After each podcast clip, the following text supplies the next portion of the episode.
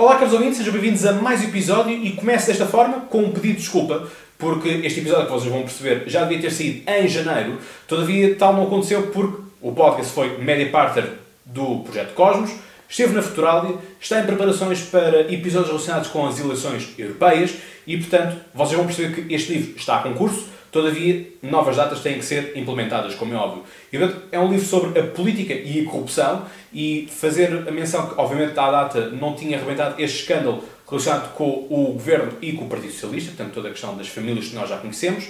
Ah, e, portanto, novas datas. A partir de hoje, dia 18 de abril, podem concorrer. Até dia 27 de abril, até às 23 horas e 59 minutos do dia 27 de abril, portanto, próximo sábado.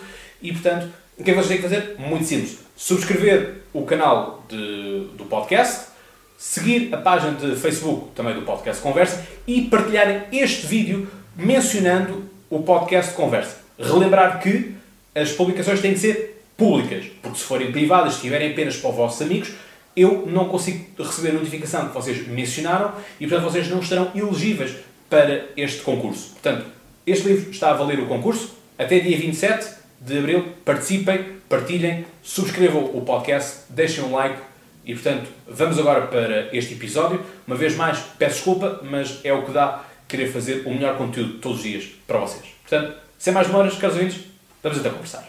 Olá, caros ouvintes, sejam bem-vindos a mais um episódio e estamos, uma vez mais, aqui na Casa do Alentejo, na Biblioteca da Casa do Alentejo, para falarmos justamente sobre a corrupção em Portugal. E para falarmos sobre isto, temos nada mais nada menos que João Batalha, Presidente da Associação Transparência e Integridade.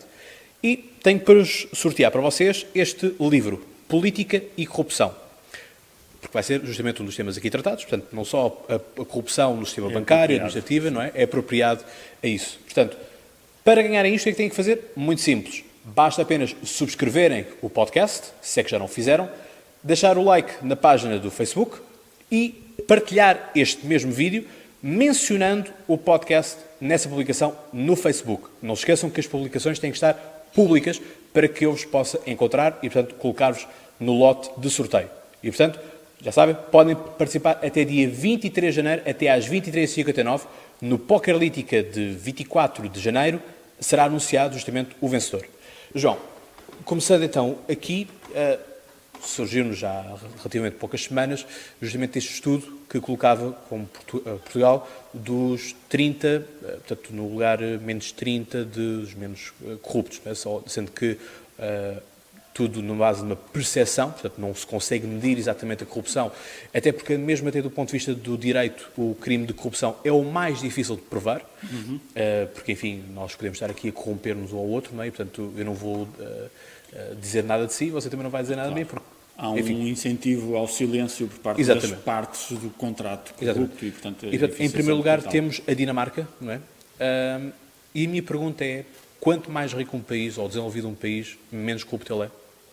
Isto porque a Somália, por exemplo, é o último, eh, portanto, é o país mais corrupto. Sim, aliás, Mas- este índice de percepções de corrupção, que é um índice feito eh, recolhendo eh, vários estudos e observações de peritos externos à realidade de cada país, e portanto é do cruzamento dessas várias perspectivas de- dos peritos externos eh, que se encontra o, o ranking e o score de cada país analisado. Eh, o- e o que nós vemos, eh, desde que o índice começou, ainda nos anos 90, é, é que de facto os países menos corruptos tendem a ser os países mais desenvolvidos e também os países mais ricos. Eh, portanto, eh, eu diria que não são. eh, podemos discutir a ordem dos fatores, mas eu acho que não são os países mais ricos que são menos corruptos, são os países menos corruptos que são mais ricos. Exatamente por serem menos corruptos, sendo menos corruptos, têm melhores condições para desenvolvimento económico e social. Eh, E, de facto, nós vemos que há um, um cruzamento entre eh, os índices de corrupção percepcionada, que é o indicador mais usado a nível internacional eh, dos riscos de corrupção de cada país, e quer os índices de desenvolvimento, quer os índices de competitividade económica. Portanto, os países que são mais bem-sucedidos a limitar a corrupção ou evitá-la eh, são aqueles que conseguem gerar mais riqueza, mais emprego, mais desenvolvimento económico e social, exatamente porque percebe-se que a corrupção é um dos principais entraves ao desenvolvimento, quer económico, quer ao desenvolvimento social, portanto, à capacidade de todos os cidadãos eh, beneficiarem da prosperidade do seu país. Isto porque a corrupção não conhece fronteiras, nem cores políticas, nem estratos sociais. Portanto, a corrupção acontece a todos os níveis, não é? Uh, e justamente uma coisa que vocês podem uh, ler neste, neste livro, caso, caso o sorteio ou venham a adquirir depois, é justamente a questão dos megaprocessos, não é? que depois acaba por também eles próprios criar muito buzz, não é? muito ruído à uhum. volta da investigação e depois toda esta pressão que os mídias depois exercem, não é? porque basicamente os mídias cada vez mais condenam as pessoas e condenam as pessoas em praça pública, não é? porque está ao alcance de toda a gente. e temos vários casos Queríamos aqui um episódio inteiro Sim. a nomeá-los. Mas a questão aqui também é como é que se pode combater a corrupção. Exatamente, a corrupção é uh, um crime de poder. Portanto, onde há poder uh, e há fraca prestação de contas e fracos controlos sobre esse poder, tem tendência a haver, pelo menos, riscos de corrupção e esses riscos têm tendência depois, mais cedo ou mais tarde, a concretizar-se. Portanto, o combate à corrupção tem que passar por um conjunto de políticas em várias uh, vertentes de eficácia do sistema judicial, mas também de mecanismos de prevenção, mas, uh, sobretudo, aquilo que é preciso é limitar os poderes absolutos, digamos, e, portanto, garantir que vivemos em sociedades e em sistemas e em instituições que têm mecanismos de controle sobre o poder, primeiro de transparência e de prestação de contas que permitam o escrutínio externo à forma como os poderes são exercidos eh, e depois mecanismos de responsabilização. Quando nós temos eh, uma cultura de poder eh, muito centralizada em organismos ou até em pessoas, em figuras, em chefias muito personalizadas, com fraca prestação de contas, quando há poderes muito discricionários nas mãos de uma só pessoa ou de poucas pessoas, eh, está criado o caldo de condições para haver eh, abusos desse poder e, entre esses abusos, a corrupção e outros crimes relacionados. Portanto, o que isso exige é eh, um investimento na capacidade das instituições. Fala-se muito na corrupção como um problema moral, e de alguma maneira também será, mas o vício que depois essa visão acarreta é a ideia de que se nós elegermos eh, líderes mais morais, seja lá isso que for, teremos menos corrupção. Eh, Numa época de populismos.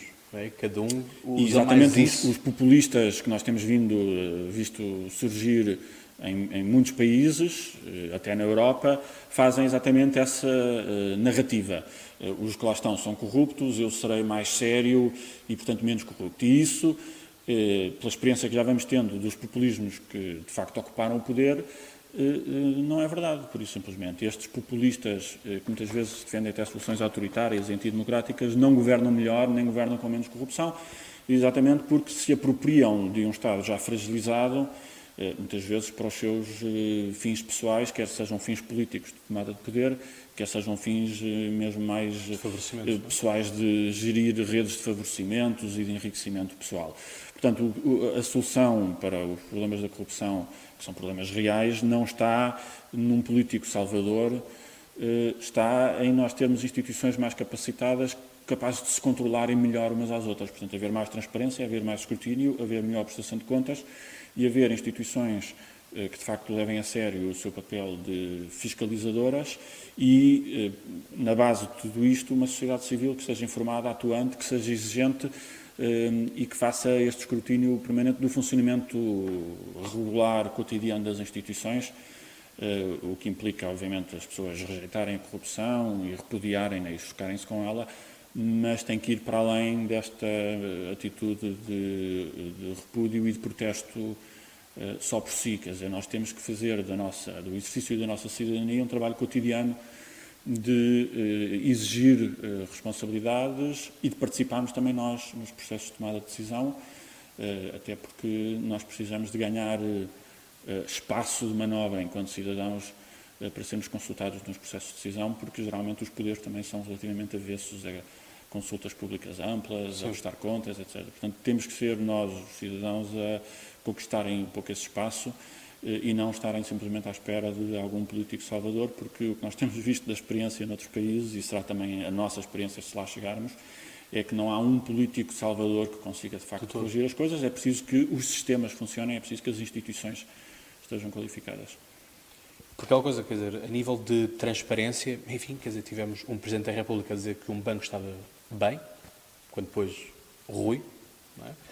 Uh, temos agora o próprio Banco do Estado, não é? com, com, este, com este relatório que foi entregue pela nossa podcaster residente, a Joana Amaral Dias, que já cá veio por duas vezes ao, ao podcast, e ela justamente quando falámos na conferência do especial episódio 100, falou justamente desta questão também da corrupção e tudo isso, e aquilo que era a política para o futuro, ou seja, o que é que seria uhum. debater nestas eleições, quer europeias, quer legislativas, que é, enfim, esta, esta dicotomia esquerda-direita cada vez mais se perde e estamos cada vez mais a entrar numa ótica de valores uh, morais e tudo isso. Sim. Um, e recordar aqui uma coisa, justamente com esta questão do, do escrutínio dos nossos políticos, que é o, eu e o podcast, por assim, por assim dizer, também o Rabaricás já cá veio, uh, falámos justamente da alteração do sistema eleitoral, em que uh, o político era eleito uh, localmente, portanto, pelo seu círculo eleitoral. E porquê? Porque isso justamente faz com que haja um maior escrutínio da população, que esse próprio deputado sinta-se escrutinado e, portanto, deva favores, uh, ou prestar contas, não é? melhor dizendo, aos seus eleitores. Uh, e também, enfim, nós sabemos que existem muitos casos onde, se os eleitores quiserem, aquele deputado é destituído. Uhum. Não é? Portanto, caso não, não os represente como deve ser. E a questão é como é que nós conseguimos uh, combater. Uh, vamos lá ver. Falou-se aqui na questão do, do Poder Judicial e do, do, aumento nisso. Mas eu recordo-me aqui de uma frase que o José Sócrates disse, é? quando, quando foi preso, que era quem é que nos guarda dos guardas. Isto é? Sim quem é que consegue, porque muitas vezes nós vemos casos, e temos o, o caso, por exemplo, do, do, juiz do Porto, não é, que citou a Bíblia, é, por assim dizer, portanto, quem é que consegue fazer justiça à justiça que é feita? Pois, eh, é uma questão importante, tenho que dizer que José Sócrates não será provavelmente o observador mais eh, isento. Não todo, mas, mas lembro desta frase que ele... Sim, e é uma frase uh, útil. Eh, existem já mecanismos de responsabilização da Justiça, nomeadamente o Conselho Superior da Magistratura Judicial, o Conselho Superior do Ministério Público. A questão é que eles muitas vezes não, esses conselhos, esses órgãos disciplinares não funcionam como deviam e não há critérios objetivos e também não é fácil criá-los para avaliar o trabalho das magistraturas e fazer com que essa avaliação tenha impacto depois em progressões de carreira e nesse tipo de coisas. Eh, mas eu diria que também na justiça, como no resto da vida do país, nós precisamos de mais transparência. Eh, mais transparência não só das decisões eh, que são tomadas, que nos permitem exatamente fazer queixas a estes órgãos disciplinares e agir quando há ou um abuso ou uma manifesta má aplicação do direito, mas mais transparência para percebermos e conseguirmos avaliar como é que o sistema está a funcionar. Eh, e nós temos muito pouca informação sobre o funcionamento da justiça. Temos pouca informação sobre os casos concretos, porque temos um escrutínio ainda relativamente reduzido.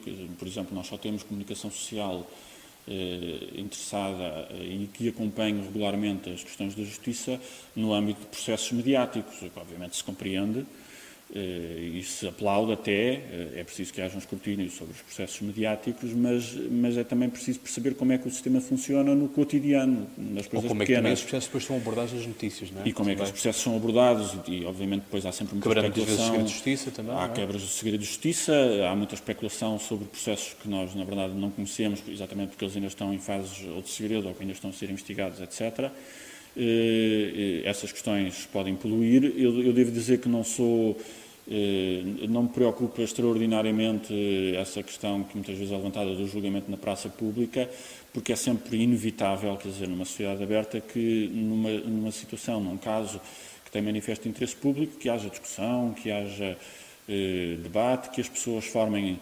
convicções eh, de culpa ou de inocência, e, portanto, esse julgamento na praça pública é inevitável. O que é importante é garantir que o julgamento na praça pública não contamina o julgamento nos tribunais. O julgamento na praça pública não tem efeitos, quer dizer, não tem efeitos jurídicos, não manda ninguém preso, nem, nem coisa nenhuma.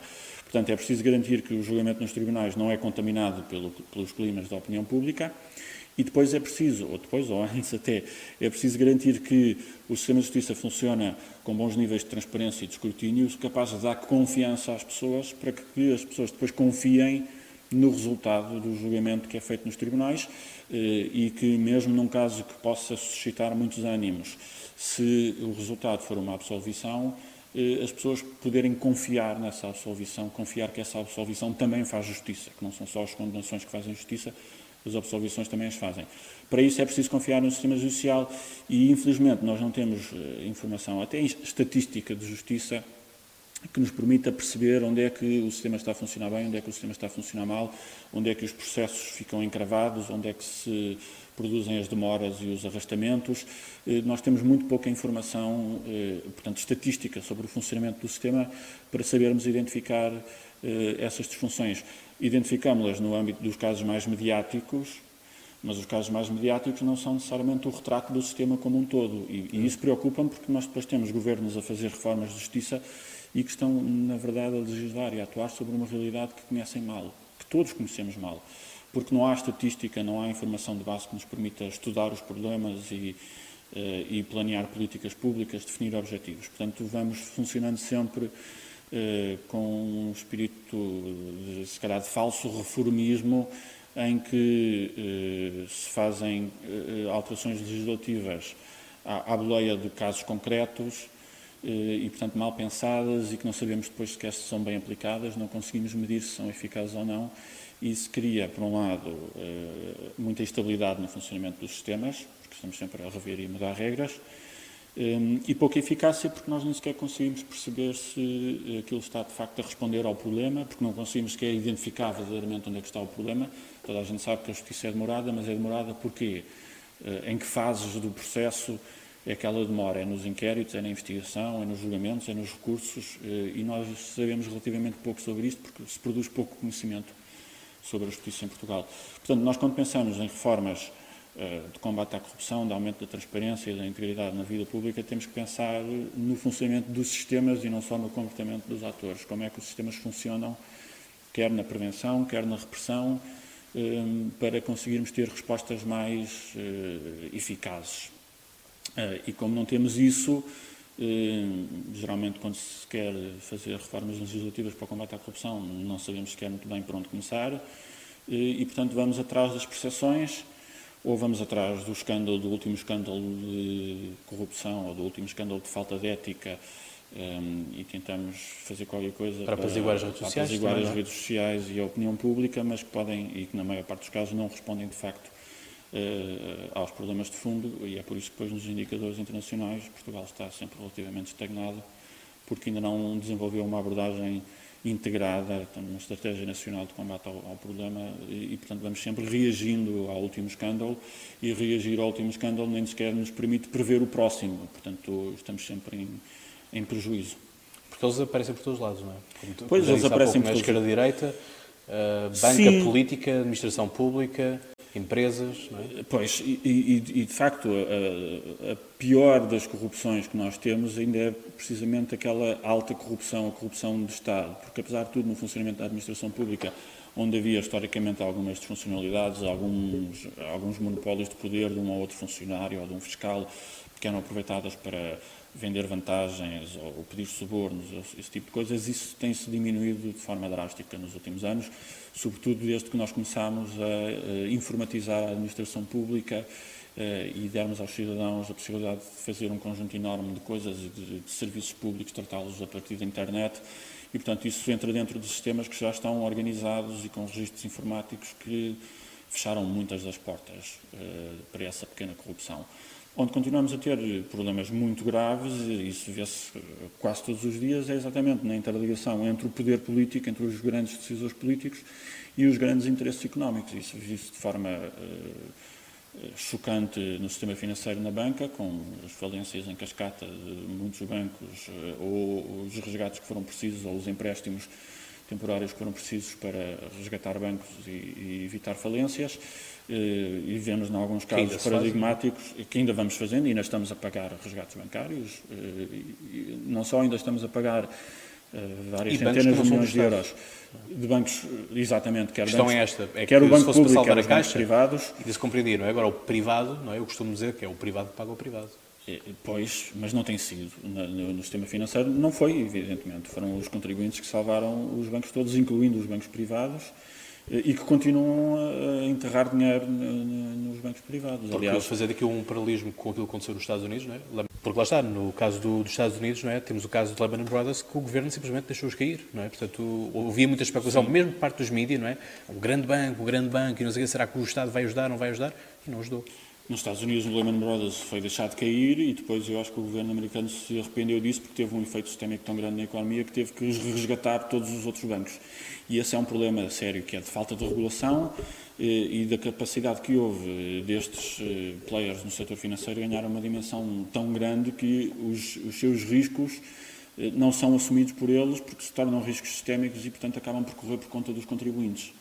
E aí são problemas que não são exclusivos de Portugal e que existem até nas democracias consolidadas de verdadeira captura do Estado por este tipo de interesses que conseguem determinar as políticas públicas eh, a seu favor e as decisões dos reguladores eh, e que colocam as instituições democráticas ao serviço dos seus interesses particulares em vez ao serviço público. E nós temos, de facto, problemas generalizados com alguns players no setor financeiro, no setor energético, aqui em Portugal, por exemplo, na construção civil, durante bastante tempo, que se apoderaram de muito do poder público, do poder do Estado. E é por isso que nós vemos eh, o, o, caso, que não é só de falência por condições adversas do mercado, do, de um banco como o Banco Espírito Santo, eh, que era de facto o banco do regime, e, e, que tinha uma, o dono disto tudo, que de facto tinha uma porta giratória instalada entre o poder público eh, e o seu grupo económico, mas depois também vemos isso no banco público, eh, eh, que foi mal baratado de formas muito semelhantes. Portanto, ao, ao, ao mesmo tempo que o BES era o banco do regime, a Caixa Geral de Depósito, viemos a saber, era o regime num banco.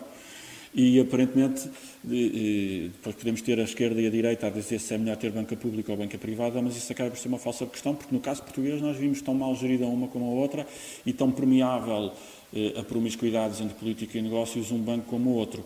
E, portanto, quando o próprio núcleo do sistema político eh, está capturado, é a democracia que se reduz a um exercício formal eh, de eleições regulares para escolhermos eh, políticos que depois nunca respondem aos interesses dos cidadãos.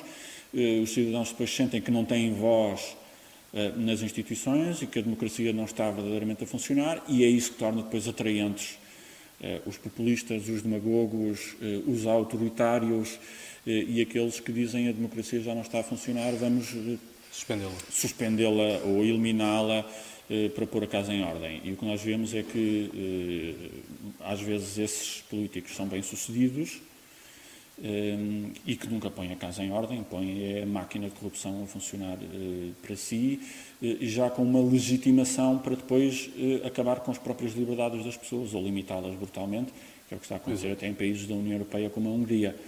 E, portanto, o que se espera em reação a este risco, que é um risco real, não são apenas os discursos dos políticos e dos partidos estabelecidos a alertar para este papão, que é o que eles têm feito e vão seguramente fazer ao longo deste ano, que vai ser um ano com três eleições. É, é útil que toda a gente que intervém na vida pública alerte contra este risco da democracia se degradar ainda mais e de ser capturada por eh, populistas, mas para isso é preciso reconhecer que ela já está a ser capturada hoje por, por grupos com interesses muito estreitos e que se servem do erário público eh, contra o interesse eh, dos cidadãos. Portanto, as democracias morrem por dentro e para que os populistas e os antidemocratas tenham sucesso é, é preciso que a democracia antes tenha permitido degradar-se e, portanto, eu acho muito bem que os líderes dos partidos estabelecidos. Ainda há dias eh, vi o secretário-geral do PS, que é o primeiro-ministro, a alertar contra os populistas nas eleições europeias, eh, mas ele precisa de fazer esse aviso acompanhado de alguma autocrítica sobre o funcionamento dos partidos estabelecidos e sobre a falta de respostas aos anseios dos cidadãos, quer nas políticas sociais, quer no combate à corrupção Exato. e na garantia de que temos instituições democráticas a funcionar bem. Portanto, é aquilo que eu vos disse sempre, caros ouvintes, e portanto, agora já é o João que diz, já não sou eu, portanto, para não, não, ser, não parecer assim tão, tão repetitivo, que é justamente isto, quer dizer, se os democratas não se protegerem eles próprios, democratas, isto é, que eles são da democracia, não interessa se são esquerda ou direita. Exatamente. Democratas, enquanto defensores da democracia, se eles não se defenderem eles próprios, ninguém os vai defender, nem ninguém vai defender a democracia. Um, e pronto, e funciona muito assim. Indo concluindo, João, uh, falamos em chavões como confiança, corrupção. Portanto, como é que nós conseguimos alimentar a confiança? Como é que conseguimos acabar a corrupção? Essa é a questão crucial, porque o combate à corrupção parece uma dicotomia, não é? Instituições capacitadas e, as e, nós, e, cidadãos que tenham confiança nessas instituições. Hoje os cidadãos não têm confiança nas instituições e, portanto, vivemos numa espécie de fosso entre eh, a política e os cidadãos em que os cidadãos eh, desconfiam cada vez mais dos políticos, mas o inverso também é verdade. Os políticos também desconfiam dos cidadãos porque têm medo de ser acossados na praça pública ou nas redes sociais ou na opinião pública e, e portanto, estamos todos com uma postura demasiado defensiva uns em relação aos outros. Eh, e isso causa-nos um impasse em que, como os políticos estão defensivos, não querem falar dos problemas, não querem assumir um combate à corrupção, eh, e, portanto, as coisas não mudam e, como as coisas não mudam, os cidadãos têm cada vez menos confiança nos políticos. Isto é um impasse que pode eh, resolver-se de forma muito negativa, que é não resolver-se, é agravar-se eh, e pôr em causa a própria existência da democracia, que é o que temos visto noutros países. Portanto, nós precisamos de um pouco de coragem política do lado dos políticos e de um pouco de coragem cívica do lado dos cidadãos e temos que encontrar maneiras de irmos ao encontro uns dos outros. Os políticos têm que ser mais cidadãos, os cidadãos têm que ser mais políticos. Eh, e, portanto, nós temos que ter sangue frio, em primeiro lugar, eh, porque vai ser, se calhar, muito atrativo o apelo eh, dos populistas e das soluções de ruptura uhum. em dar cabo do sistema, porque já não confiamos que ele se consiga regenerar, mas se nós dermos cabo deste sistema, de certeza não vamos ter outro melhor. Não vamos. Não vamos ter outro melhor, a não ser, se calhar, depois de muitos anos, com muito sacrifício. É? Exatamente. A democracia continua a ser uh, o pior sistema, à exceção de todos os outros. E, portanto, nós precisamos de mais democracia, não é de menos democracia. E isso exige dos cidadãos eh, conseguirem arranjar forças para corporizar a sua indignação uh, em mudança concreta, portanto, em, numa expectativa real, exigente, mas clara, não só de protesto, mas de, de, querer uma mudança, e dos responsáveis políticos reconhecerem que há problemas no funcionamento da democracia, terem abertura para os reconhecer e, e, haver uma, e abrirem uma discussão ampla com a sociedade civil, para começarmos a fazer este trabalho que implica dar mais transparência aos processos do Estado, melhor acesso dos cidadãos à informação pública para que nós possamos saber com mais facilidade o que é que anda a ser feito em nosso nome, portanto, aumentar a capacidade de escrutínio, aumentar a capacidade de participação pública e, e percebermos que temos que fazer este caminho juntos. Os cidadãos não podem ter uma relação meramente clientelar com a política, em que votamos em alguém para que ele depois nos entregue serviços públicos ou políticas públicas, nós temos que ser parte das discussões da definição dessas políticas públicas e da forma como as escrutinamos. Portanto, precisamos de sangue frio para no imediato não cairmos uh, em, tentações de falsas soluções que vão seguramente ser-nos oferecidas e, no médio prazo, empenho e até alegria no trabalho de fazermos este escrutínio, de participarmos mais na vida das nossas comunidades, porque é isso que vai fazer a diferença em termos, de facto, uma democracia mais baseada em instituições com legitimidade popular do que em chefes de ocasião que nos podem trazer muitos dissabores. Certíssimo. Gostei imenso, João. Também eu, foi um prazer. Muito obrigado, obrigado por esta sim. conversa. Caros ouvintes, uh, já sabem, não se esqueçam, tem o livro em sorteio. Deixem o vosso like, comentem também aquilo que vocês acham sobre a, a corrupção em Portugal. Obviamente que percebo que virão, poderão vir aí vários casos de pessoas, que, enfim, os lesados do BES e tudo mais. enfim, é uma situação que nos chateia a todos, não é? independentemente de termos sido nós, pessoalmente ou não, lesados pelo, pelo banco. E, portanto, caros ouvintes, como eu costumo dizer, e vocês sabem de cor, até lá, tenham boas conversas.